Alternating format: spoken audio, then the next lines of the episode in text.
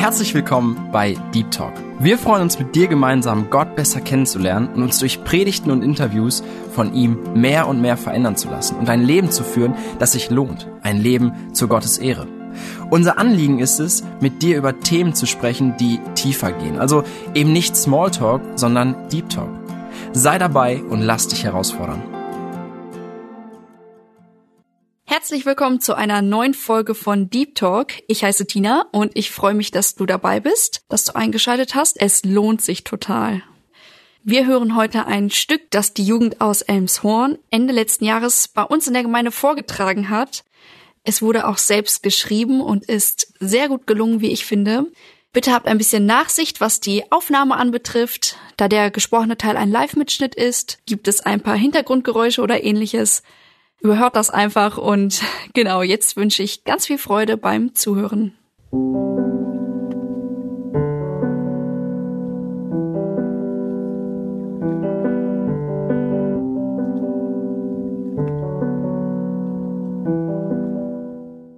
Wir befinden uns im Jahr 2021 in einem edlen Konzertsaal mitten in einer deutschen Großstadt. Der Saal ist brechend voll. Alle sind gekommen, um die junge Pianistin zu sehen und zu hören, von der ganz Deutschland seit Wochen schwärmt. Begrüßen Sie mit mir Sophia von Lauenstein.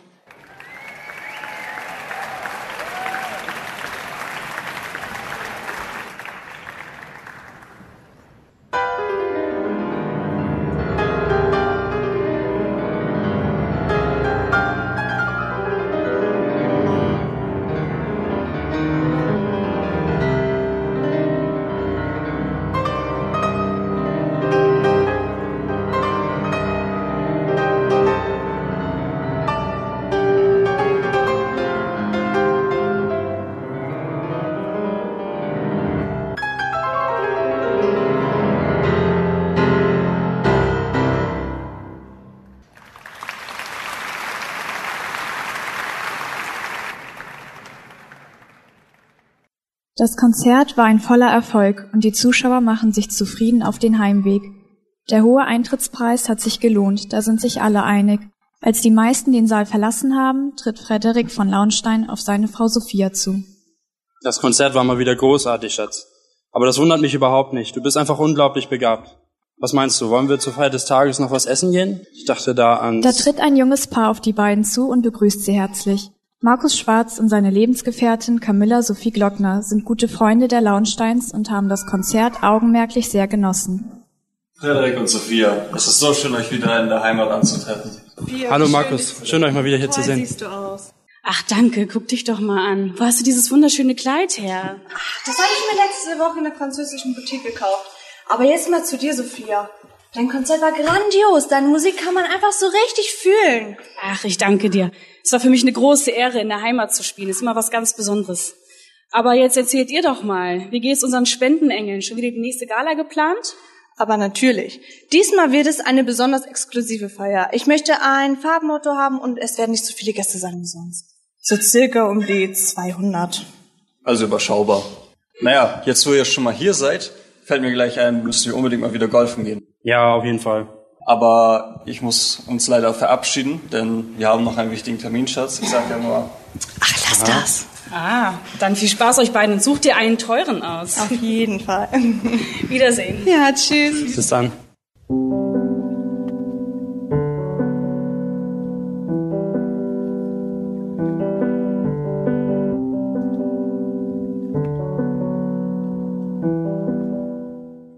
Nicht sehr weit von dort entfernt steht in einer ruhigen Straße ein gemütliches kleines Haus, direkt neben einer alten Kirche. Dort wohnt Pastor Hansen mit seiner Frau. Beide genießen die Zweisamkeit, die sie dank der vielen Besuche, die Thomas Hansen macht, nur selten haben. Soeben kommt der Pastor zur Tür herein und wird gleich von der wohligen Wärme und dem Duft eines gedeckten Tisches empfangen. Thomas, da bist du endlich. Hast du dein Handy nicht auf laut? Hallo, mein Schatz. Nee, tut mir leid, ich habe mein Handy zu Hause vergessen. Es liegt wohl im Badezimmer. Aber bei der alten Schwester Susanne hat es heute auch länger gedauert als gedacht. So wie es aussieht, hat sie wohl nicht mehr allzu lange zu leben. Nein, hat sich ihr Zustand so sehr verschlechtert? Ja, leider. Aber heute waren mal alle ihre Kinder und auch die Enkelkinder da, was schon eine Seltenheit ist. Aber was mich noch mehr gewundert hat, ist, dass sie sich mal gut verstanden haben. Die waren friedlich miteinander. Sie erzählte ja sonst immer davon, dass sie sich andauernd nur streiten würden. Wäre ja auch traurig, wenn die sich am Sterbebett ihrer Mutter noch streiten würden. Na, komm erst mal zu Tisch. Vielen Dank, Larissa, für deine Mühe. Ich weiß es wirklich sehr zu schätzen. Pastor Hansen spricht ein kurzes Dankgebet und beide vertiefen sich ins Essen. Larissas Blick wandert dabei immer wieder zu ihrem Mann. In letzter Zeit machte sie sich Sorgen um ihn. Die Situation in ihrer Gemeinde machte ihm zu schaffen. Trotz der drei Jahre, die sie nun schon in dieser Gemeinde dienen dürfen, ist sie kaum an Mitgliedern gewachsen. Die meisten der Mitglieder sind schon über 50. Immer wieder stellen sie sich die gleiche Frage. Larissa, tun wir zu wenig? Oder ich meine, kann Gott uns seinen Segen nicht schenken, weil wir hier vielleicht sogar fehl am Platz sind? Und doch bin ich mir so sicher gewesen, dass genau hier der Platz ist, an dem Gott uns haben möchte. Nein, Thomas, ich glaube nicht, dass Gott uns seinen Segen vorenthält. Nur manchmal ist der Segen so klein, dass wir ihn gern übersehen. Denk doch zum Beispiel mal an David. Hat nicht Elise schon so lange für ihn gebetet? Ja, zur Kirche ist er immer gekommen, aber erst jetzt ist er auch ein Kind Gottes geworden. Wir geben uns hin für Gott. An einigen Tagen klappt es gut und an anderen Tagen da versucht der Teufel uns davon abzuhalten. Aber Gott wirkt durch dich und durch mich, Thomas, das sehe ich. Ja, wahrscheinlich hast du recht. Es ist doch so, wie es in Lukas Kapitel 8 steht, oder? Ich lese mal die Verse vor, hier ab Vers 1. Und es geschah danach, dass er von Stadt zu Stadt, von Dorf zu Dorf zog, wobei er das Evangelium vom Reich Gottes verkündigte, und die Zwölf waren mit ihm. Und auch etliche Frauen, die von bösen Geistern und Krankheiten geheilt worden waren, Maria, genannt Magdalena, von der sieben Dämonen ausgefahren waren. Und dann steht hier auch noch als nun eine große Menge zusammenkam und sie aus den Städten zu ihm zogen, sprach er ein Gleichnis. Der Seemann ging aus, um seinen Samen zu sehen, und als er säte, fiel etliches an den Weg und wurde zertreten. Und die Vögel des Himmels fraßen es auf, und anderes fiel auf den Felsen, und als es aufwuchs, verdorrte es, weil es keine Feuchtigkeit hatte. Und anderes fiel mitten unter die Dornen. Und die Dornen, die mit ihm aufwuchsen, erstickten es. Und anderes fiel auf das gute Land und wuchs auf und brachte hundertfältig Frucht. Ja, nur dass bei uns bisher noch nicht so viel auf guten Boden gefallen ist. Lass uns doch vornehmen, dass wir jetzt in nächster Zeit nochmal vermehrt um Zuwachs für die Gemeinde beten. Eigentlich beten wir doch gar nicht mehr so oft dafür, oder? Du hast recht. Wahrscheinlich beschwere ich mich vielmehr darüber, als dass wir dafür beten. Und so sollte es eigentlich nicht sein. An diesem Abend beten sie. Sie beten innig von Herzen. Gott möge sich ihnen durch eine Erhörung offenbaren. Und dieses Gebet sollte in den nächsten Tagen noch oft zum Himmel emporsteigen.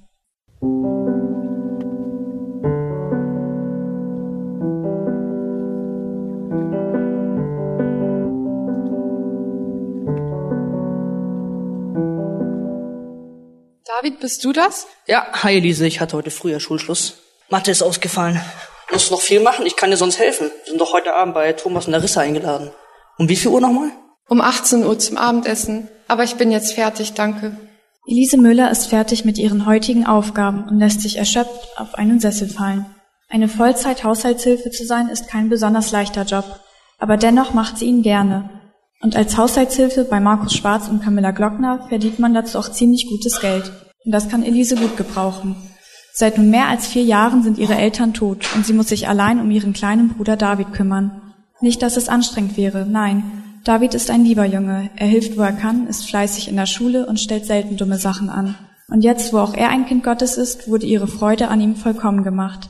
Sie lesen zusammen in der Bibel und tauschen sich über Gelesenes aus. Oh, wie hatte sie diese Zeit herbeigesehnt.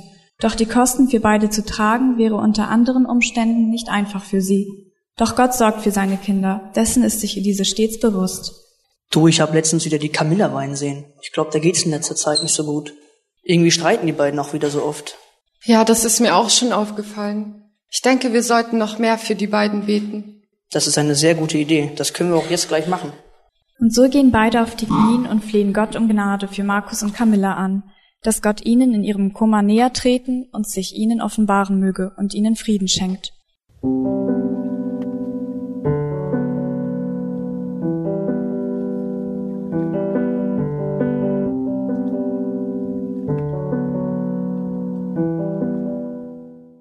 Einige Zimmer weiter sieht das Bild weniger friedlich aus. Dort scheint es so, als würde das in dem Moment gesprochene Gebet genau das Gegenteil bewirken. Das Problem ist, dass du mir nicht einmal richtig zuhörst. Ja, da fragst du dich noch, wieso? Wer hört denn freiwillig zu, wenn man die ganze Zeit nur Vorwürfe bekommt? Vorwürfe? Ich halte nur das vor, was du von dir gibst. Außerdem hattest du gar kein Recht dazu, deine Eltern über die Feiertage einzuladen. Du weißt ganz genau, dass dein Vater mich hasst und deine Schwestern sind auch nicht besser. Mein Vater hasst dich nicht. Wie oft soll ich dir noch sagen, dass du dir das nur einbildest? Ich bilde mir gar nichts ein. Du siehst doch gar nicht, wie er mich immer von der Seite anguckt, als wäre ich ein dummes Mädchen, das sich es wagt, an ihren Sohn ranzumachen. Meine Güte, er soll sich aus unser Leben raushalten. Es hat einfach keinen Zweck mit dir. Mein Vater hätte es mir schon längst unter die Nase gerieben, wenn er mit dir als Schwiegertochter ein Problem hätte. Und wenn du ihm dann noch erzählst, dass wir heiraten wollen, na dann herzlichen Glückwunsch. Oder wir lassen es ganz bleiben. Hauptsache, du hörst auf mit dem Gezicke. James? James? Ich möchte in die Stadt gefahren werden. Seien Sie bitte so freundlich, kümmern sich drum. Danke. Selbstverständlich, der Wagen steht in fünf Minuten Abfahrt bereit.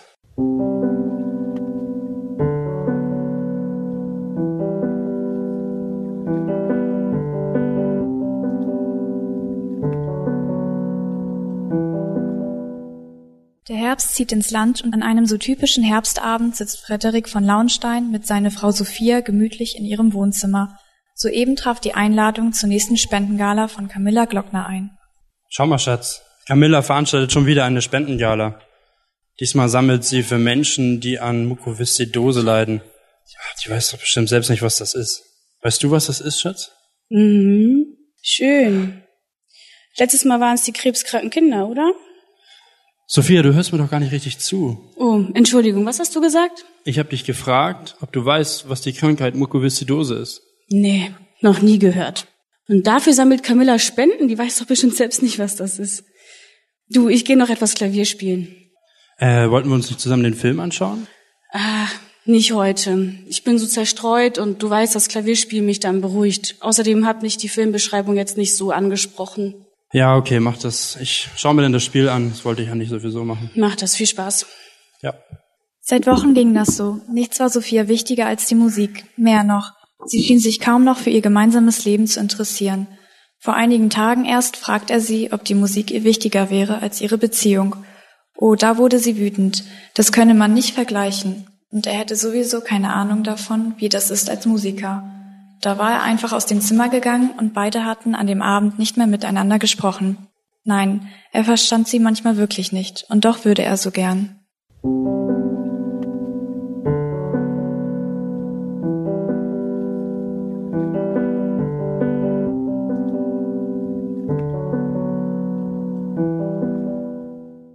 Geht fröhlich einher auf der grandiosen Spendengala von Markus und Camilla. Alle Gäste sind begeistert von der Dekoration und Organisation des Abends. Oberflächlich mit aufgesetzten fröhlichen Gesichtern unterhalten sich die Gäste miteinander und vergessen dabei natürlich nicht, sich und ihren Reichtum möglichst unauffällig zu präsentieren. Gerade unterhält sich Markus Schwarz mit seinen langjährigen Freunden Edward Ferguson und Graf Leonhard von Marewitz. Hey, du hast echt wenig Zeit für uns neuerdings. Das geht so nicht weiter. Ja, pass auf, dass du nicht zu viel arbeitest. Gönn dir mal auch ein bisschen Urlaub. Jungs, Jungs, Jungs. Ich muss mir mein Geld immer noch selber verdienen, also mir wurde es ja nicht in den Schuss gelegt. Auf wen spielst du jetzt an? Das ist echt nicht fair. Echt, Markus, der arme Graf Leonhard von Marewitz kann doch nichts dafür, dass seine Eltern so reich sind. Hi Jungs, da seid ihr. Ich habe euch irgendwie verloren. Hi, da bist du ja. Ist auch ein bisschen voll hier. Hi, Toni. Oh, guten Tag. Markus Schwarz. Und Sie sind? Antonietta von Marewitz. Toni. Mein kleines Cousinchen. Dann können Sie sich aber glücklich schätzen, nicht Leonards prägnantes Äußeres geerbt zu haben. Guten Tag. Wer sind Sie denn? Das ist meine Cousine Antonietta von Marewitz. Sie ist für den heutigen Abend meine Begleitung. Und das ist die Veranstalterin dieses wunderschönen Abends. Camilla Sophie Glockner. Ich freue mich, Sie endlich kennenzulernen, Frau Glockner. Ich habe schon viel von Ihnen gehört. Ich hoffe nur Gutes. Kommst du, mein Schatz, wir müssen die Empfangsrede halten. Entschuldigen Sie uns bitte. Camillas Rede sitzt perfekt wie auch ihr Äußeres. Sie holt weit aus und erzählt von unzähligen Spenden, die sie schon alle getätigt haben, eine wichtiger als die andere. Und in diesem Jahr wollen die doch für Menschen spenden, die an Mukoviszidose erkrankt sind. Was diese Krankheit genau ist, wird nicht erwähnt. Wozu auch? Alle wissen, wie großzügig sie ist, und das reicht doch, oder? Mindestens eine Person inmitten dieser reichen Leute fühlt sich gar nicht wohl und sucht verzweifelt nach dem Grund dafür. Es ist Antonietta von Marewitz. Ja, sie war schon auf unzähligen Veranstaltungen dieser Art und kennt deren Ablauf auch schon fast auswendig. Doch tief in ihrem Herzen merkt sie, dass diese Welt, in der alle mit Masken herumlaufen, nicht das Wahre sein kann. In ihrem Herzen spürt sie eine seltsame Leere, die sie nicht erklären kann. So, genug geredet. Amüsiert euch, genießt den Abend und spendet.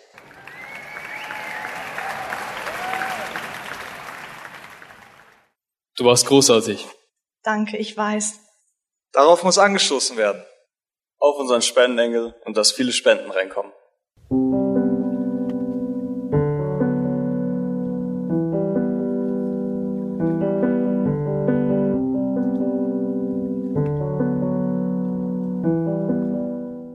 Während dieser großartigen und doch innerlich so leeren Veranstaltung sitzt der Pfarrer Hansen mit seiner Frau und ihrem Besuch gemütlich beim Abendessen. Ihr wöchentliches Treffen mit Elise und David findet auch heute statt.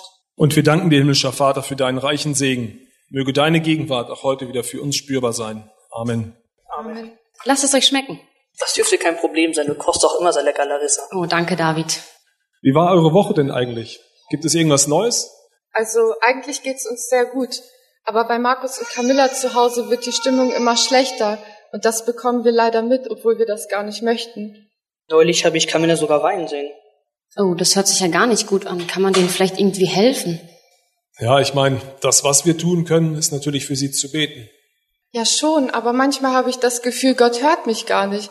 Denn je mehr ich bete, desto schlimmer scheint es zu werden. Ich weiß auch nicht. Ja, ich denke, manchmal möchte Gott uns auch auf die Probe stellen, ob wir ihm vertrauen oder auch nicht. Ich muss da an den Vers aus Matthäus 18 denken, den Vers 19. Abermals sage ich euch, wenn zwei von euch auf Erden übereinkommen, über irgendeine Sache, für die sie bitten wollen, so soll sie ihnen zuteil werden von meinem Vater im Himmel. Oder der Vers, wenn ihr in mir bleibt und meine Worte in euch bleiben, so werdet ihr bitten, was ihr wollt, und es wird euch zuteil werden. Ich habe nur gerade die Stelle vergessen.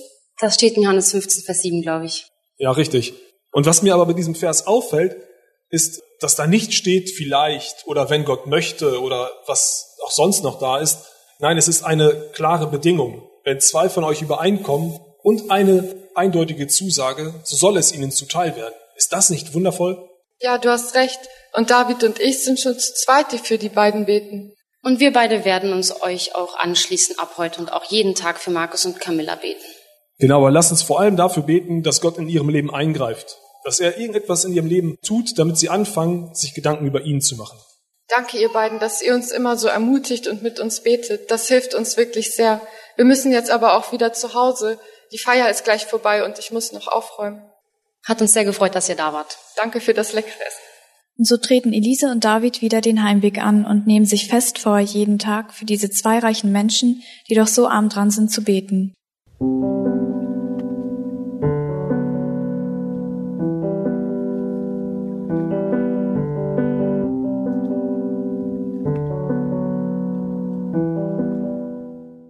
Die Spendengala war tatsächlich schon vorbei und die meisten Gäste waren bereits fort.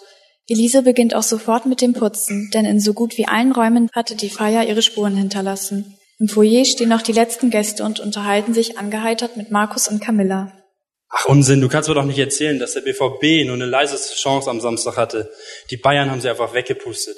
Jungs, das war so unverdient. Es war nicht anders zu warten, wenn die zwei besten Spieler des BVBs verletzt sind. Das Spiel wäre ganz anders abgelaufen, wären die dabei gewesen.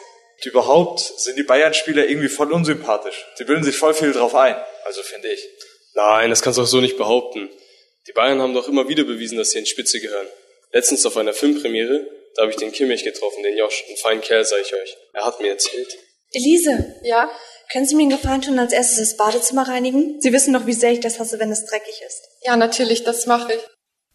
Hallo? Kann ich Ihnen vielleicht irgendwie helfen? Alles okay. Nein, eigentlich gar nicht. Wenn Sie mir sagen können, was der Sinn in meinem Leben ist, dann ja, dann können Sie mir tatsächlich helfen. Da kann ich Ihnen wirklich helfen. Den Sinn des Lebens habe ich vor einigen Jahren selbst erfahren dürfen.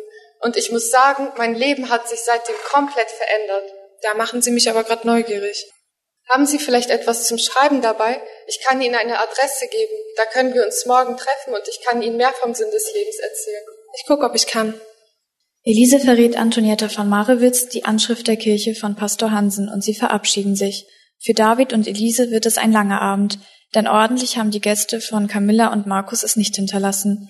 Aber Elise ist mit frohem Herzen dabei. Gott ist so gut, muss sie immer wieder denken. Sie ist froh über das Treffen mit der Frau, sie kennt noch nicht einmal ihren Namen. Aber es besteht die Möglichkeit, dass sie zum Gottesdienst kommt. Elise kann kaum den nächsten Tag erwarten, und so geht sie mit einem Dankgebet auf den Lippen ins Bett.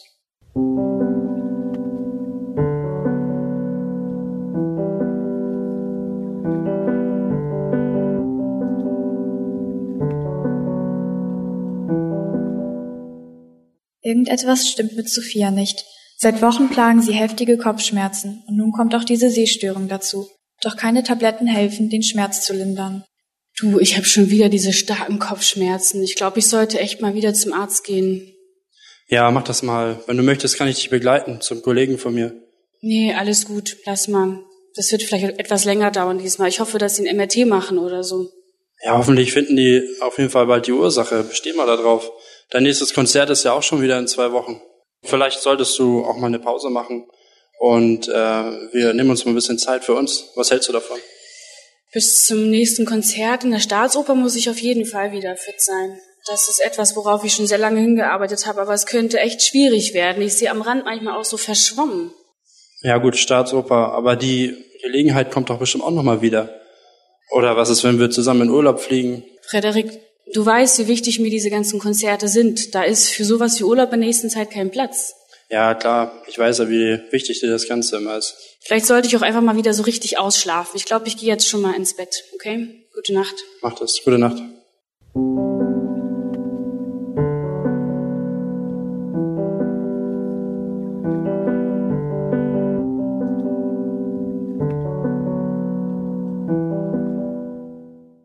Komm schon, Toni, das wird doch lustig.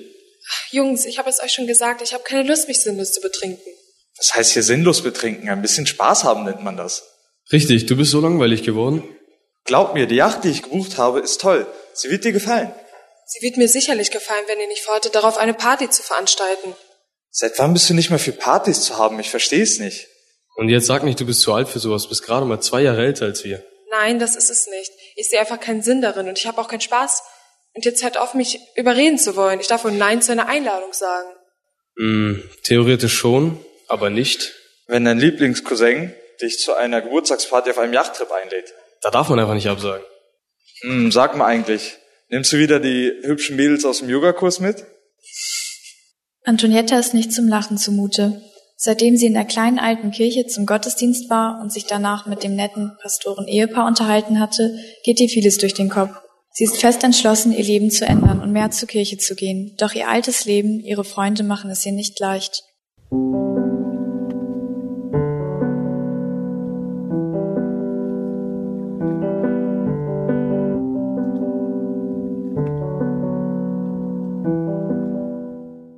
Schau mal, Thomas, wir beten jetzt erst seit drei Wochen ernstlich um Zuwachs für unsere Gemeinde und schon schickt uns Gott Antonietta. Ist das nicht wundervoll?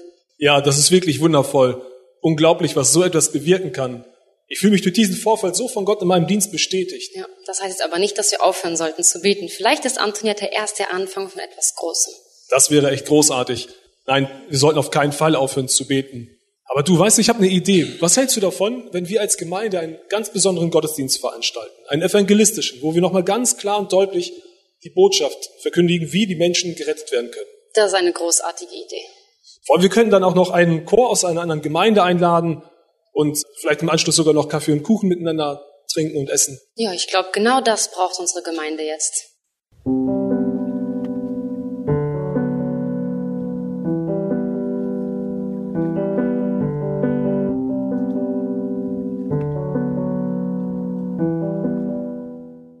Ungeduldig sitzt Sophia im Behandlungszimmer und wartet auf den Arzt. Das war schon die dritte Untersuchung innerhalb von zwei Wochen und niemand konnte ihr bis jetzt sagen, was sie hatte. Migräne, Grippe oder doch einfach Einbildung? Mittlerweile hatte sie keine Lust mehr auf diese Vermutungen und so sitzt sie bei Herrn Dr. Feldbusch und hofft diesmal auf ein aussagekräftiges Ergebnis. Diese Kopfschmerzen waren doch nicht mehr auszuhalten. Frau von Lonnenstein, ist Ihr Mann nicht da? Der muss leider arbeiten.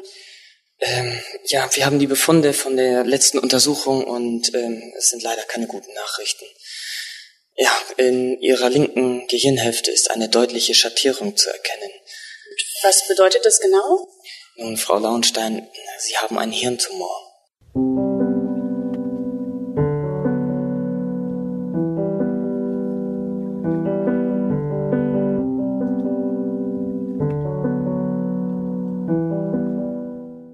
Edward Ferguson läuft gut gelaunt die Stufen zur Villa seiner Freunde Markus und Camilla hoch. Das Geschäft läuft hervorragend und auch privat sieht es im Moment ziemlich gut aus. Und heute ging's wieder zum Golfen mit den Jungs, das hatte er schon vermisst. Kaum bei der Tür angekommen, hört er laute Stimmen aus dem Inneren des Hauses. Unschlüssig bleibt er vor der Haustür stehen. Mann, Camilla, kannst du dich einmal in deinem Leben nicht über solche Kleinigkeiten aufregen? Das ist keine Kleinigkeit. Ist ja nicht so, als ob ich dir schon vor zwei Wochen gesagt habe, dass ich unbedingt auf diese Veranstaltung möchte. Ja, dann geh doch alleine hin. Denkst du, ich hab Bock, dir auf jede ach so wichtige Messe zu folgen? Alleine? Wie sieht das denn bitte schön aus, wenn ich alleine auf eine Hochzeitsmesse gehe? Außerdem ist es unsere Hochzeit und nicht nur meine. Ja, natürlich. Jetzt machst du mich wieder schuld. Als könnte ich was dafür, dass meine Jungs ausgerechnet heute zum Golfen wollen. Die haben nicht jedes Wochenende Zeit. Deine Jungs, wenn ich das schon höre, dann geh doch mit deinen Jungs, wenn sie dir wichtiger sind als unsere Hochzeit.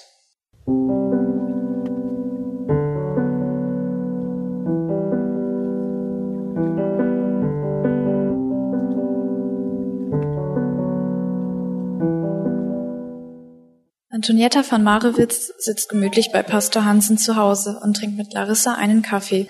Seit Elise sie zur Kirche eingeladen hat, kommt sie oft zu ihnen, um mehr über diesen allmächtigen und liebenden Gott zu erfahren. Mit Larissa hat sie schnell Freundschaft geschlossen. Sie fühlt sich wohl bei ihr und kann mit ihr über alles sprechen, was sie bewegt. So auch heute. Larissa, darf ich dich mal was fragen? Ja, klar. Warst du jemals enttäuscht von Gott? Hm, das ist eine interessante Frage, ob ich enttäuscht von Gott war. Ich glaube schon, aber ich glaube, dann war tatsächlich ich selber schuld. Wie meinst du das? Er hat doch dich enttäuscht und nicht andersrum. Ja, schon, aber wann kann man von jemandem enttäuscht werden? Doch nur, wenn man an jemanden Ansprüche stellt. Wenn du an jemanden oder etwas keine Ansprüche stellst, dann kannst du auch nicht enttäuscht werden eigentlich. Bei mir war das zum Beispiel so, damals in meiner Nachbarstadt, da hatte ich einen Nachbarn, der hieß Jakob, der ging auch in unsere Gemeinde und ich fand ihn unglaublich toll. Und ich dachte irgendwie immer, dass wir eines Tages heiraten würden. Und als er dann plötzlich anfing, ein anderes Mädchen zu daten, dann brach für mich irgendwie eine halbe Welt zusammen. Und ich fragte Gott, wie kannst du das nur zulassen? Und ich habe mir doch meine Zukunft so schön ausgemalt, aber dabei war ich es doch, die Gott gar nicht gefragt habe, bevor ich überhaupt Gefühle für Jakob entwickelt habe. Und ich glaube, das ist auch oft in anderen Situationen so. Hm, das hört sich plausibel an. Ich habe irgendwie ständig die Angst im Leben mit Gott enttäuscht zu werden. Ja, ich weiß genau, was du meinst. Aber lass uns doch mal von vorne anfangen. Hallo ihr zwei. Hallo. Darf ich mich zu euch setzen? Ja. Antonietta, schau mal, was war eigentlich der Grund, weshalb du zu uns in die Kirche gekommen bist? Elise hat mich dazu eingeladen. Ja, schon, aber als Elise dich eingeladen hat, zu uns zur Kirche zu kommen und du dann zu Hause warst und dir dann überlegt hast, ob du kommst oder nicht, was war der entscheidende Punkt, weshalb du dann wirklich gekommen bist? Du hast dich ja zu nichts verpflichtet, du hättest ja auch zu Hause bleiben können. Elise sagte mir, sie kann mir mehr über den wahren Sinn des Lebens erzählen. Und ich glaube, das war der entscheidende Punkt. Ich wollte einfach wissen, was der wahre Sinn in meinem Leben ist. Und ich dachte, versuchen kann ich es ja. Genau das meine ich. Du hast gemerkt, es muss irgendetwas Höheres in deinem Leben geben. Etwas, das deinem Leben einen Sinn gibt. Ja, genau. Ich glaube, dieser Zustand wird auch in der Bibel beschrieben, nicht wahr, Thomas? Ganz genau. Und ich denke, ich kann sagen, dass Larissa, aber auch ich, wir beide, wir haben den Sinn unseres Lebens durch die Bibel in Jesus Christus gefunden. Ja, das sieht man bei euch beiden auch. Das ist diese Freude, diese Zufriedenheit, die aus euren Augen schreit. Das sieht man bei euch und bei Elise und bei keinem anderen. Ich will dieses Glück auch haben. Wie bekomme ich das? Ich glaube, wir müssen mal wirklich von ganz von vorne anfangen. Von ganz von vorne in der Bibel. Denn wenn wir die Bibel aufschlagen und da sehen, wie Gott eigentlich alles angefangen hat, so sehen wir ja, dass Gott die ganze Erde und alles, was darauf ist, geschaffen hat. Also auch die Menschen. Und in 1. Mose 1, Vers 27 steht dann, und Gott sprach, lasst uns Menschen machen nach unserem Bild, uns ähnlich. Die sollen herrschen über die Fische im Meer und über die Vögel des Himmels und über das Vieh und über die ganze Erde, auch über alles Gewürm, das auf der Erde kriecht. Und Gott schuf den Menschen in seinem Bild, im Bild Gottes schuf er ihn, als Mann und Frau schuf er sie. Und Gott segnete sie und sprach, seid fruchtbar und mehrt euch und füllt die Erde und macht sie euch untertan und herrscht über die Fische im Meer und über die Vögel des Himmels und über alles Lebendige und dann ein bisschen weiter, in Vers 31 steht dann, und Gott sah alles an, was er gemacht hatte, und siehe, es war sehr gut. Also Fakt ist, Gott hat die Menschen geschaffen und das mit einem Ziel. Er wollte mit ihnen Gemeinschaft haben. Adam und Eva, oder? Richtig, das kennen ja eigentlich so die meisten Menschen. Und man könnte eigentlich sagen, das war das perfekte Leben, das Leben, was sich eigentlich jeder Mensch wünscht, in einer Gemeinschaft mit Gott zu leben. Aber es gab dann einen Vorfall, der alles veränderte. Und der wird uns dann einige Verse auch weiter beschrieben. Denn als Gott den Menschen geschaffen hat und auch das Ganze drumherum, hat er natürlich auch die Pflanzen geschaffen. Und unter anderem einen Baum, der in der Mitte des Gartens stand. Und über den sagt er dann zu Adam und Eva, von jedem anderen Baum des Gartens darfst du nach Belieben essen. aber vom Baum der Erkenntnis des Guten und des Bösen sollst du nicht essen. Denn an dem Tag, da du davon isst, musst du gewisslich sterben. Also eigentlich eine total faire Sache. Gott sagt ihnen, was passiert, wenn sie sich nicht dran halten. Aber was tun die Menschen? Sie hintergehen diesen heiligen und allmächtigen Gott und nehmen von der Frucht, essen von dieser Frucht und trennen sich, aber auch die ganze nachfolgende Menschheit somit dauerhaft von Gott. Denn Gott ist nämlich heilig und kann absolut keine Gemeinschaft mit Sünde haben. Was bedeutet Sünde? Man kennt ja auch den Begriff die Modesünde. Ja, das ist eine gute Frage. Also Sünde bedeutet eigentlich, wörtlich übersetzt, Zielverfehlung. Und vor Gott ist alles das eine Zielverfehlung, was gegen seinen Willen spricht. Du hast vielleicht schon mal was von den zehn Geboten gehört, die dem Volk Israel auch gegeben wurde. Da wird ja ganz klar gesagt, was Gott möchte und was er nicht möchte. Aber als Jesus dann auf der Erde war, hat er das noch ein bisschen genauer erklärt und definiert, was er eigentlich damit meint. Denn auch schon gewisse Kleinigkeiten oder was wir als Kleinigkeiten sehen, das ist schon vor Gott eine Sünde. Zum Beispiel, wenn du lügst, wenn du etwas mitnimmst, was dir nicht gehört oder schlecht über jemanden redest. Aber auch selbst schon, wenn du schlecht über jemanden denkst, so sündigst du vor Gott. Dann bin ich ein ziemlich großer Sünder. Das ist der erste Schritt, den ein Mensch auf Gott zumacht, Antonietta, zu erkennen, dass er ein Sünder ist. Wir, Thomas und ich, wir sind auch Sünder, aber uns wurde vergeben und wir haben diese Vergebung auch angenommen. Das heißt jetzt nicht, dass wir gar nicht mehr sündigen. Wir leben ja immer noch auf der Erde und unserem sündigen Leib. Aber wir haben die Vergebung von Jesus empfangen und dadurch sind wir gerecht vor ihm. Wisst ihr, ich habe mich schon lange gefragt, wie man so ein Leben mit Gott anfängt. Und ich höre jetzt förmlich, wie er zu mir spricht und mich zu sich ruft. Und ich will ein Leben mit Gott anfangen, aber wenn, dann möchte ich ganze Sachen machen. Ja, und das ist auch ein guter Wunsch. Und man muss sich auch darüber im Klaren sein, dass wenn man mit Jesus lebt, das Leben nicht rosa und toll wird, dass alles von sich aus gleich perfekt läuft. Denn auch ich erfahre es in meinem Leben, dass ich oft vor Situationen stehe, wo ich Gottes Handeln nicht verstehe. Aber ich darf ihm vertrauen, dass er alles in seiner Hand hat. Ja, denn wir wissen, dass alles, was Gott zulässt, uns zum Besten dient. Wisst ihr, wenn man euch von Gott sprechen hört, merkt man einfach, dass er real ist und in eurem Leben wirkt. Ich weiß, dass ich eine Sünderin bin und dass nur Gott mir vergeben kann, dass er seinen Sohn geschickt hat und dass er auf dem Kreuz von Golgatha gestorben ist. Und ich will dieses Geschenk heute annehmen. Alles, was du dafür tun musst, ist das, was du soeben verstanden hast, ihm zu sagen und ihn zu bitten, Herr, über dein Leben zu werden. An diesem Abend legt Antonietta ihr Leben in die Hände des allmächtigen Gottes und im Himmelreich freuen sich die Engel über einen weiteren Sünder, der Buße getan hat.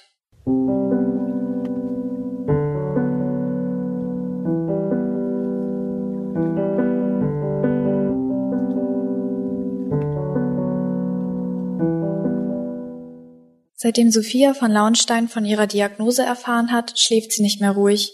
Jede Nacht quält sie der Gedanke, dass ihr Leben bald zu Ende sein könnte und wie ihre nahe Zukunft aussehen wird. Krankenhausaufenthalte, Ärzte, Mitleid von sogenannten Freunden. Gern hätte sie mit jemandem über ihr Leid gesprochen und ihre Verzweiflung geteilt, aber sie hat ja niemanden mehr. Ihre Mutter ist früh verstorben und ihren Vater hat sie nie richtig gekannt.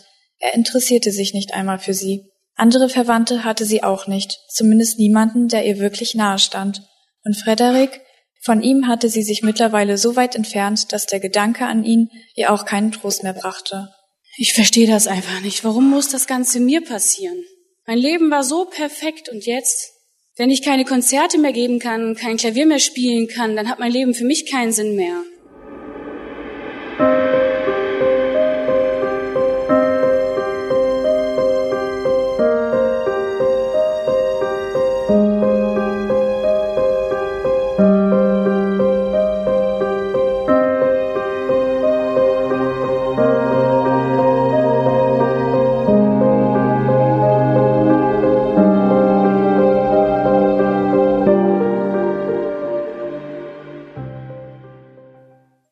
Dieser denkwürdige Tag bleibt bei allen lange in den Köpfen. Ein junges Leben endet so schnell, eben noch erfolgreich und schön, liegt jetzt unter der kalten Erde. Doch der Alltag geht weiter und der anfängliche Schock und die aufgetauchten Fragen treten immer mehr in den Hintergrund. Camilla Glockner hat dieses Ereignis besonders getroffen. Sie hatte noch nicht viel Kontakt mit dem Tod in ihrem Leben und jetzt einen Menschen zu verabschieden, den sie insgeheime bewundert hatte, schmerzt sie sehr. Immer wieder tauchen Sätze in ihrem Kopf auf, die das Leben hinterfragen und einen Lebenssinn fordern. Sie versucht die lästigen Fragen nach dem Warum oder dem Leben nach dem Tod zu verdrängen. Sie stürzt sich voll in ihre Leidenschaft und Arbeit. Zwar hört sie manchmal noch eine Stimme, die sie aufruft, sich mal über Gott Gedanken zu machen, Aber Camilla ist der Meinung, das passe gerade nicht in ihr Leben. Doch Gott zeigt ihr, dass ihre scheinbar perfekte Welt schnell ins Wanken geraten kann. Du bist aber früh zu Hause. Das hört sich aber nicht so an, als hättest du mich vermisst. Hör wieder irgendwas in meine Worte hinein zu interpretieren. Ich habe lediglich gesagt, dass du heute früher Ach, zu komm. Hause bist als sonst. Nerv mich bitte nicht. Ich hatte einen anstrengenden Tag. Ist das dein Ernst? Ich soll dich nicht nerven? Du hast auch angefangen mit dem unnötigen Kommentar. Ja, hau doch einfach wieder ab. Das machst du ja so gerne. Probleme lösen sich nicht von alleine, Markus.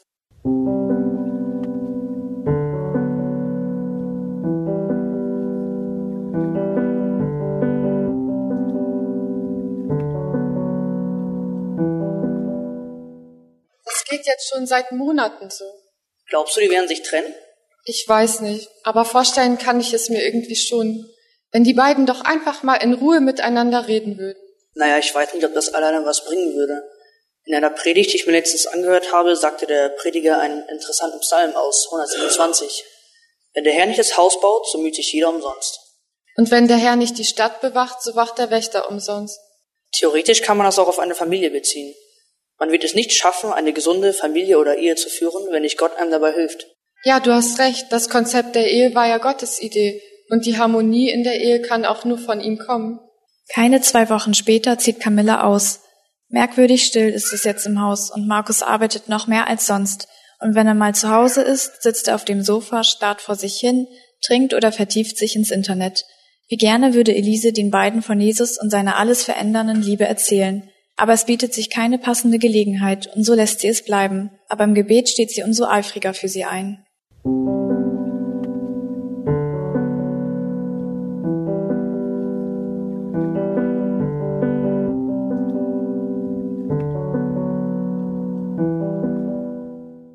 In der kleinen Gemeinde von Pastor Hansen herrschte große Aufregung. Heute soll ein besonderer Gottesdienst stattfinden. Viele Menschen wurden eingeladen, damit sie die frohe Botschaft von Jesus hören. Wie froh war Pastor Hansen, dass endlich Leben in die Gemeinde kam. Er dankt Gott im Stillen für diese wunderbare Gelegenheit und begrüßt die Anwesenden mit einem herzlichen Lächeln. Ja, liebe Gemeinde und liebe Freunde, wir sind heute zusammengekommen, weil wir uns Gedanken machen möchten über Gott, vor allem was die Bibel über Gott sagt, aber auch über uns Menschen und was die Bibel über uns Menschen sagt. Und wenn wir die Bibel hineinschauen, so sehen wir viele Fakten, die uns über Gott genannt werden. Zum einen lesen wir zum Beispiel in 1. Petrus 1 im 16. Vers, denn es steht geschrieben, seid heilig und weshalb? Denn ich bin heilig. Gott ist heilig. Und das ist eine Tatsache, die festgestellt wird und die auch uns immer wieder vor Augen geführt wird. Und dieses heilig, heilig sein, wenn Gott heilig ist, dann bedeutet es ja eigentlich nichts anderes als das, dass Gott vollkommen ist. Dass er komplett ohne Sünde ist. Er ist perfekt.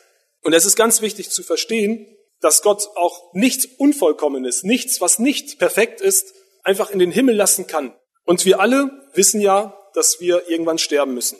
Und Gott oder die Bibel sagt auch ganz klar etwas über uns Menschen. Wir haben alle einen Körper und eine Seele. Unser Körper, der wird in der Regel beerdigt, nachdem wir gestorben sind, aber unsere Seele, und das ist ja das, was unser wahres Ich ausmacht, die lebt für immer weiter. Und die Frage ist nur, wo lebt unsere Seele weiter? Lebt sie im Himmel weiter oder aber in der Hölle? Und hier haben wir eigentlich schon ein ganz großes Problem.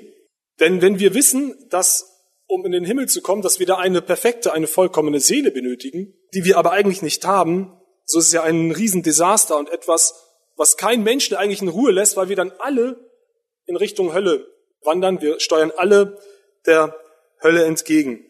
Und das Problem wird noch deutlicher, wenn wir in die Bibel weiter hineinschauen und feststellen, was alles über uns Menschen noch weiter gesagt wird. Denn die Bibel sagt, wenn wir nur einmal ein einziges von Gottes Gesetzen gebrochen haben, vielleicht hast du nur ein einziges Mal gelogen, nur ein einziges Mal irgendwas gestohlen, nur einmal und ohne dir etwas Böses unterstellen zu wollen, ich denke, wenn du ehrlich zu dir selber bist, hast du mit Sicherheit mehr als einmal gelogen, dann resultiert daraus eigentlich schon das Ergebnis, dass wir Richtung Hölle gehen. Und das ist ja ein Riesenproblem. Denn alle Menschen haben gesündigt. Das lesen wir zum Beispiel in Römer 3. Da möchte ich das lesen ab Vers 10, wie geschrieben steht, es ist keiner gerecht, auch nicht einer. Es ist keiner, der verständig ist, der nach Gott fragt. Sie sind alle abgewichen, sie taugen alle zusammen nichts. Da ist keiner, der Gutes tut, da ist auch nicht einer. Also haben alle Menschen unvollkommene Seelen. Kein Mensch ist von sich aus heilig. Und um in den Himmel zu kommen, brauchen wir einen vollkommenen Lebenslauf. Wir brauchen einen heiligen Wandel. Wir müssen heilig sein, weil sonst kann Gott ja nicht mit uns Gemeinschaft haben. Und somit steuern wir nun mal leider, auch wenn es sich sehr krass und sehr ja, ungewohnt vielleicht für uns anhört, aber vom Grunde her steuern wir alle Richtung Hölle entgegen. Und vielleicht sagst du ja, wie kann es aber eigentlich sein, dass wir von einem Gott sprechen, der uns Menschen lieb hat, der eigentlich ein liebender Gott ist und der dann aber einen solch schrecklichen Ort wie die Hölle geschaffen hat, der dann noch sogar Menschen vielleicht dahin schickt. Wie kann das überhaupt mit einem liebenden Gott zu vereinbaren sein? Das geht doch gar nicht. Denk mal bitte an einen Menschen, den du über alles liebst, die auf Erden. Vielleicht ist es dein Ehemann, deine Ehefrau, dein Freund, deine Freundin oder eine andere Person. Und stell dir vor, dass diese Person, die du so sehr liebst, jetzt auf eine brutale Art und Weise ermordet wird. Die Polizei stellt natürlich Ermittlungen an. Der Täter wird auch gefasst und wird vor Gericht gebracht. Und der Täter bekennt sich auch schuldig und sagt, ja, ich gebe zu, ich habe diesen Mord begangen. Ja, die Sache ist ja eigentlich eindeutig und wir sitzen auch in diesem Gerichtssaal und denken, ja, jetzt kommt diese Urteilsverkündung und tatsächlich, der Richter erhebt sich, der ganze Gerichtssaal erhebt sich auch und der Richter beschreibt nochmal die Schwere dieser Tat. Er beschreibt nochmal, wie schrecklich es ist, was er da getan hat und dass man das nicht einfach so wieder gut machen kann. Und dann sagt er, du hast eigentlich die Strafe verdient, du müsstest eigentlich ins Gefängnis, aber, aber ich bin ein liebender Richter. Und weil ich ein liebender Richter bin, lasse ich dich laufen, du kannst gehen.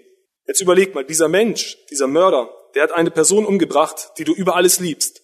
Und der Richter lässt ihn laufen. Was geht bei dieser Vorstellung in dir vor? Sagst du, jawohl, super, liebender Richter habe ich mir schon immer gewünscht. Ich vermute mal eher nicht. Wahrscheinlich ist in deinem Herzen eher ein, ein Widerstand zu spüren, wo du merkst, das kann doch nicht sein, das ist doch ungerecht. Und das ist etwas ganz Wichtiges, wenn wir auch gerade über die Ewigkeit nachdenken, über das Sterben und auch über die Hölle, dass wir das auch verstehen, dass es bei der Hölle nicht um Liebe geht, sondern bei der Hölle geht es um Gerechtigkeit. Und anhand von drei Fragen die auch dich zum Nachdenken anregen sollen, will ich das noch mal ein bisschen versuchen, auch weiter zu erklären. Die erste Frage, hast du jemals im Leben eine Lüge erzählt? Und wiederum, ihr seht alle schön aus, ganz freundlich, ganz lieb, aber wenn ihr ehrlich zu euch selber seid, vermute ich mal, dass, ich will nicht unbedingt sagen alle, aber wahrscheinlich doch alle irgendwo schon mal gelogen haben. Wenn das der Fall ist, dann bist du ein Lügner. Hast du jemals etwas an dich genommen, das dir nicht gehört? Hast du vielleicht bei der Arbeit das Telefon benutzt, um Privatgespräche zu führen, ohne es abzusprechen? Oder bist später zur Arbeit gekommen oder früher von der Arbeit gegangen, ohne es mit deinem Vorgesetzten abzusprechen und hast dafür den vollen Lohn bekommen? Oder sonst irgendwo etwas mitgehen lassen, das dir nicht gehört? Wenn ja, dann macht es dich zu einem Dieb. Und lass uns mal überlegen, meint ihr wirklich, Gott könnte einen Haufen von Lügner und eine Gruppe von Dieben in den Himmel lassen? Wohl eher nicht. Dann wäre er nicht mehr heilig. Und wenn er es doch tun würde, dann wäre er genauso wie dieser ungerechte Richter, der den Mörder des Menschen, den du so sehr liebst, einfach hat laufen lassen. Er wäre ungerecht. Das würden wir nicht verstehen können. Das wäre absolut keine Gerechtigkeit. Und vielleicht sagst du jetzt, ja, okay, das kann ich irgendwo nachvollziehen, aber es gibt da doch schon einen großen Unterschied, ob ich jetzt gelogen habe oder gestohlen habe oder ob ich einen Menschen umgebracht habe. Das ist doch nicht vergleichbar. Doch es ist vergleichbar. Denn die Bibel sagt auch, dass wenn wir einen Menschen in unserem Herzen gehasst haben, wenn wir einen Menschen hassen, so ist es schon so, als ob wir ihn umgebracht haben. Und damit kommen wir zur dritten Frage. Hast du jemals in deinem Herzen eine Person gehasst? Vielleicht sagst du, ja, gehasst kann, ja, das hört sich jetzt ein bisschen zu heftig an. Ja, ich mag diese eine Person vielleicht nicht, aber hassen, okay, das ist ja noch was anderes. Wir haben ein trügerisches Herz und unser Herz versucht uns selbst immer wieder auf die Schippe zu nehmen und zu veräppeln. Und wenn wir wirklich nachdenken darüber, was das Wort Hass eigentlich bedeutet, so ist es nicht gleich immer dieses Extreme, was wir oft darunter verstehen. Und auch da finden sich bestimmt der eine oder andere von uns leider wieder. Und somit müssen wir feststellen, dass auch das uns in Gottes Augen zu einem Mörder macht. Und das ist ja eigentlich eine schreckliche Nachricht, dass wir alle um der Gerechtigkeit Christi willen die Hölle verdient haben. Aber es gibt auch eine gute Nachricht. Und hier kommt Jesus Christus ja ins Spiel. Denn der bedeutendste Unterschied zwischen uns Menschen und Jesus Christus ist der, dass Jesus vollkommen war. Er hat ein perfektes Leben geführt. Er hat keines der Gesetze Gottes gebrochen. Er hat sich komplett an das Gesetz Gottes gehalten. Und stell dir bitte mal einmal vor, wie Jesus vor 2000 Jahren auf die Erde gekommen ist und er hat in die Zukunft geschaut und hat dich hier und heute auch sitzen gesehen. Und er wusste schon damals, wer du bist, was du tun wirst. Und er wusste, dass wir alle auf die Ewigkeit und gerade auf die Hölle zusteuern. Und er wusste, dass es gerecht ist. Und er fragte seinen Vater, Herr, Vater, gibt es nicht irgendeine Möglichkeit, damit diesen Menschen irgendwie vergeben werden kann? Es ist ja schrecklich, wenn man sieht, wie die ganze Menschheit eigentlich in eine Richtung läuft. Und Gott, der Vater, blickt auf seinen Sohn Jesus und sagt, ja, eine Möglichkeit gibt es. Geh du auf die Welt als gewöhnlicher Mensch, aber führe du ein perfektes Leben, ein vollkommenes Leben. Dann stirb einen grausamen Tod am Kreuz, um damit die Strafe auf dich zu nehmen, die eigentlich die Menschen verdient haben. Wenn du das tust, dann kann ich diesen Menschen vergeben. Und zwar an dem Tag, an dem sie dich darum bitten, ihren unvollkommenen Lebenslauf einzutauschen gegen deinen vollkommenen Lebenslauf. Und was tat Jesus? Jesus erklärte sich bereit und er kam vor 2000 Jahren auf die Erde und ist für uns am Kreuz gestorben, um die Strafe, die uns eigentlich zusteht, auf sich zu nehmen und dafür zu bezahlen.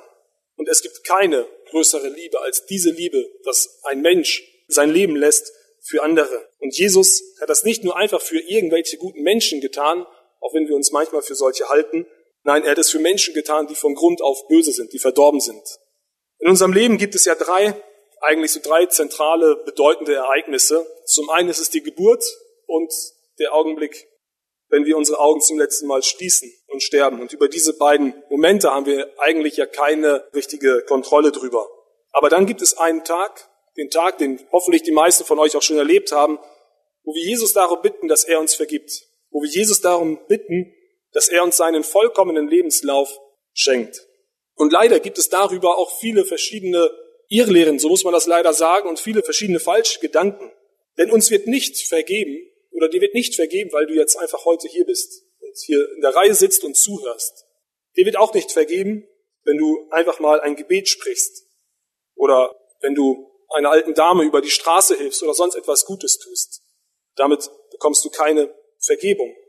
Es ist zwar alles gut, was wir tun, es ist ein guter Versuch, aber das bringt uns nicht die Vergebung als solches. Die Vergebung kann nur Jesus uns schenken. Und diese Vergebung wird auch nicht einfach über die ganzen Menschen übergestülpt, ob wir das jetzt nun wollen oder nicht. Uns ist einfach vergeben worden. Jesus bietet die Vergebung jedem Menschen an, aber wir müssen sie auch annehmen. Wir müssen eigentlich können wir das in zwei Punkten einteilen, was wir eigentlich tun müssen, damit Jesus uns vergeben kann. Zum einen müssen wir gewillt sein, uns von unserem alten Leben zu trennen. Wir müssen gewillt sein, uns von dem, wovon wir wissen, dass es Gott nicht gefällt, Abstand zu nehmen. Wir müssen unserem alten Leben den Rücken zukehren und uns Jesus zuwenden. Und natürlich ist es so, dass es gewisse Gebundenheiten gibt, gewisse Süchte vielleicht gibt auch in deinem Leben, wo du denkst, ja, aber wie soll ich das überhaupt schaffen? Das Gute ist, dass wir von uns aus selber überhaupt nichts schaffen können. Das sagt uns das Wort immer wieder, dass wir von uns aus ohne Jesus Christus überhaupt nichts tun können. Aber da, wo wir den Wunsch haben, unser Leben zu verändern, da wird Jesus eingreifen und uns die Kraft dazu schenken, uns von diesen Gebundenheiten lösen. Des Zweiten möchte Jesus, dass wir uns ihm hingeben. Und Hingabe ist eigentlich, wenn man das wirklich ganz logisch überlegt, eine logische Folge dessen, wenn wir Jesus auch um Vergebung gebeten haben. Denn wenn wir uns darüber Gedanken machen, dass Jesus oder Gott derjenige ist, der unser Leben erschaffen hat, der uns eigentlich hier auf diese Welt gestellt hat, so ist es ja das Normalste von der Welt, dass wir unser Leben ihm dann auch zurückgeben, dass wir unser Leben ihm unterordnen und auch das tun, was er von uns möchte. Er möchte der Mittelpunkt unseres Lebens sein. Sich Jesus hinzugeben bedeutet also, dass wir Jesus als unseren Retter annehmen und ihm unser Leben im Dienst unterordnen. Und eigentlich kann man auch das ganze Leben so vergleichen, als ob Jesus, als wir geboren sind, ein Buch genommen hat, wo dein Name steht auf dem Buch. Und immer wenn du etwas getan hast, was er nicht möchte, was ihm nicht gefällt, was sein Gesetz verbietet, wurde es aufgeschrieben in diesem Buch. Die Kinder sind noch etwas jung. Ich weiß nicht, wie viel bei euch im Buch stehen würde, wenn man jetzt da reingucken könnte. Bei mir wäre es schon viel, viel mehr. Wenn hier Menschen sind, die schon bei 80 Jahre alt sind, so kann man vorstellen, dass da eine Riesensammlung in dem Buch im Himmel ist, wo Dinge aufgeschrieben wurden, die Gott nicht gefallen. Und da, wo wir zu Jesus kommen und ihn bitten, dass er uns die Sünden vergibt, da ist es eigentlich so, als ob Jesus dieses Buch herausnimmt, wo unser Name steht, und Seite für Seite aus diesem Buch herausreißt. Und er steht auf der höchsten Klippe, so können wir uns das vorstellen, und die einfach ins tiefste Meer wirft. Und die ganzen Blätter mit den ganzen Anschuldigungen, die gegen uns bestehen, versinken einfach in der Tiefe des Meeres. Und Jesus hat versprochen, sie nie wieder rauszuholen. Aber es bleibt nicht dabei, dass wir auf einmal ein leeres Buch haben. Nein, es ist dann so, dass Jesus sein Buch, seinen vollkommenen Lebenslauf in den Umschlag unseres Buches hineinsetzt. Und das ist etwas so Wunderbares, dass unser Buch, das eigentlich voll ist mit Anschuldigungen uns gegenüber, auf einmal ausgetauscht wird und wir eigentlich einen vollkommenen Lebenslauf bekommen. Und natürlich ist es nicht so, dass wenn wir ein Gebet sprechen, dann haben wir ein neues Buch, einen neuen Lebenslauf und jetzt können wir leben wie bisher. Nein, Gott möchte, dass wir immer wieder diesen Prozess der Buße auch leben, wo wir immer wieder zu ihm kommen, denn wir werden ja dadurch nicht auf einmal komplett ohne Sünde sein.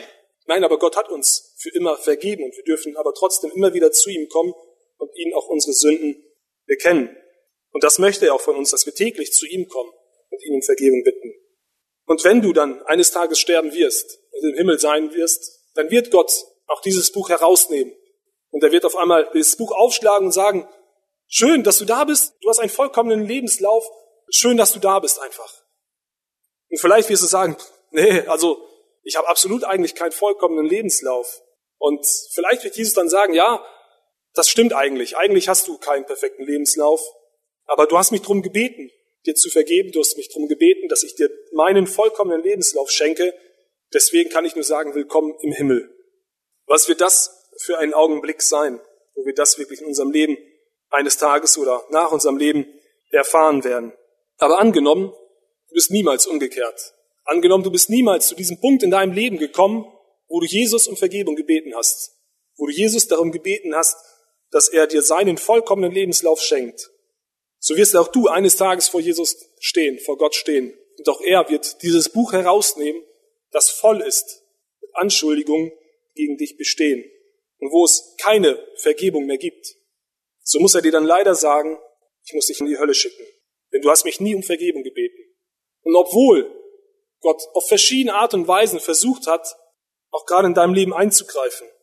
Und auch in deinem Leben hat Jesus auf verschiedene Art und Weise mit Sicherheit schon eingegriffen und versucht, dich anzusprechen, auch gerade diese Vergebung in Anspruch zu nehmen. Zum einen ist Jesus Christus am Kreuz gestorben, um die Strafe auf sich zu nehmen.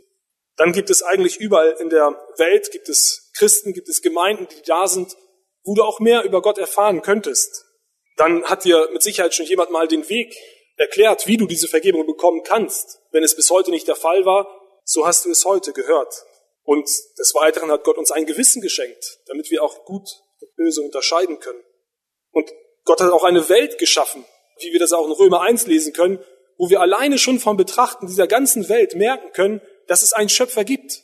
Gott hat so viele Möglichkeiten geschaffen, um zu dir zu reden, um dir die Augen dafür zu öffnen, dass er da ist, dass es einen Gott gibt, auch dass er dir vergeben möchte. Und letztendlich ist Jesus von den Toten auferstanden, um zu beweisen, dass er wirklich die Macht hat, Sünde zu vergeben und dass er sich auch als Gott gezeigt hat. Aber weil du es nicht angenommen hast, muss Jesus dann zu dir sagen, muss ich dich in die Hölle schicken. Und das ist gerecht. Wie ist es mit dir? Wenn du heute Nacht stirbst, wir müssen noch nicht mal an die Nacht denken. Du kannst jeden Augenblick sterben. Wenn du stirbst, wohin wirst du gehen? Denke daran, um in den Himmel zu kommen, benötigst du einen vollkommenen Lebenslauf, den keiner von uns von sich aus irgendwie hinkriegen könnte. Aber du kannst Jesus darum bitten, dass er dir vergibt, dass er dir seinen vollkommenen Lebenslauf schenkt. Und dann hast du dadurch den Zutritt zum Vater, den Zutritt in den Himmel, um mit diesem heiligen, gerechten und liebenden Gott auf Ewigkeit zusammen zu sein, um mit ihm Gemeinschaft zu haben. Du kannst nur dann diese Vergebung empfangen, wenn du diese beiden Dinge getan hast. Denn wenn du erst einmal tot bist, kannst du dich nicht mehr entscheiden. Und das wäre so traurig, denn genau dafür ist ja Jesus für uns am Kreuz gestorben, damit wir mit ihm auf ewig Gemeinschaft haben. Amen.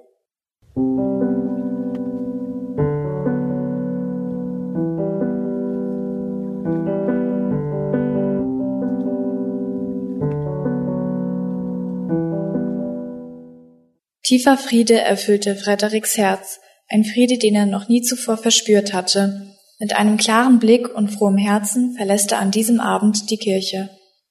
Herrn Pastor Hansen? Ja, bitte? Ich war heute da und ich habe zugehört und so vieles nicht verstanden und ich würde so gern mehr über diesen Gott und Jesus erfahren. Ja, aber natürlich, sehr gerne sogar. Das ist übrigens meine Frau Larissa. Wenn Sie möchten, Frau Glockner, sind Sie herzlich eingeladen, zu uns zu kommen und dann bei Kaffee und Kuchen vielleicht darüber zu reden, welche Fragen Sie haben. Wir versuchen Antworten darauf zu finden. Das ist wirklich sehr nett von Ihnen. Vielen Dank. Innerhalb weniger Wochen wächst die kleine Gemeinde von Pastor Hansen um einige Mitglieder. Doch was ihn am meisten freut, ist die Gewissheit, dass diese Leute in der Ewigkeit mit ihm zusammen bei Jesus im Himmel sein würden. Tiefe Dankbarkeit erfüllt ihn und beschämt muss er feststellen, welch einen kleinen Glauben er doch hatte. Gott hatte ihre Gebete erhört und das auf eine so wunderbare Art und Weise, wie er es sich niemals hätte vorstellen können. Und alles, was ihr bittet im Gebet, so ihr glaubt, werdet ihr es empfangen. Matthäus 21, Vers 22. Das Gebet eines Gerechten vermag viel, wenn es ernstlich ist. Jakobus 5, Vers 16.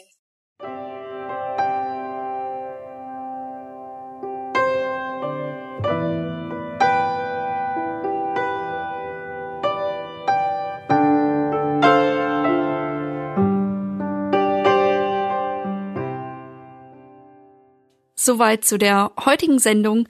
Ich freue mich, dass du dabei warst und möchte mich an dieser Stelle ganz herzlich bei der Jugend aus Elmshorn bedanken, dass ihr die Bereitschaft habt, diesen Beitrag auch öffentlich über Deep Talk zu teilen. Danke für euren Dienst. Der Herr möge es reichlich segnen. Und jetzt noch ein paar Worte an dich, lieben Zuhörer. Ich hoffe, dass du diese Freude schon kennst, von der berichtet wurde.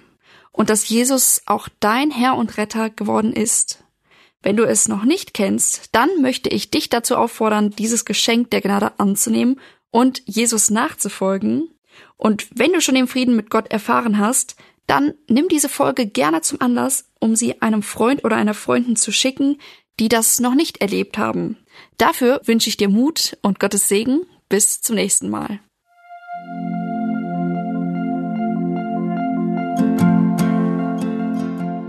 Schön, dass du heute dabei warst. Wenn es für dich ein Segen war und du etwas mitnehmen konntest, dann teile Deep Talk gerne mit deinen Freunden und fühle dich frei, auch uns ein Feedback zu schreiben. Wir würden uns da sehr darüber freuen. Wenn du heute zum ersten Mal dabei warst oder eine Sendung verpasst hast, kannst du alle vorherigen Sendungen auf Spotify oder auf Soundcloud finden. Mehr Infos über Deep Talk oder Segenswelle allgemein findest du auf www.segenswelle.de oder auf unserem Instagram-Feed, auch unter Segenswelle zu finden. Falls du Fragen und Anregungen, zum Beispiel Themenvorschläge hast, schreib uns gerne. Wir wünschen dir noch eine gesegnete Woche mit den Worten aus Kolosser 3, Vers 17. Und was immer ihr tut, in Wort oder Werk, das tut alles im Namen des Herrn Jesus und dankt Gott dem Vater durch ihn.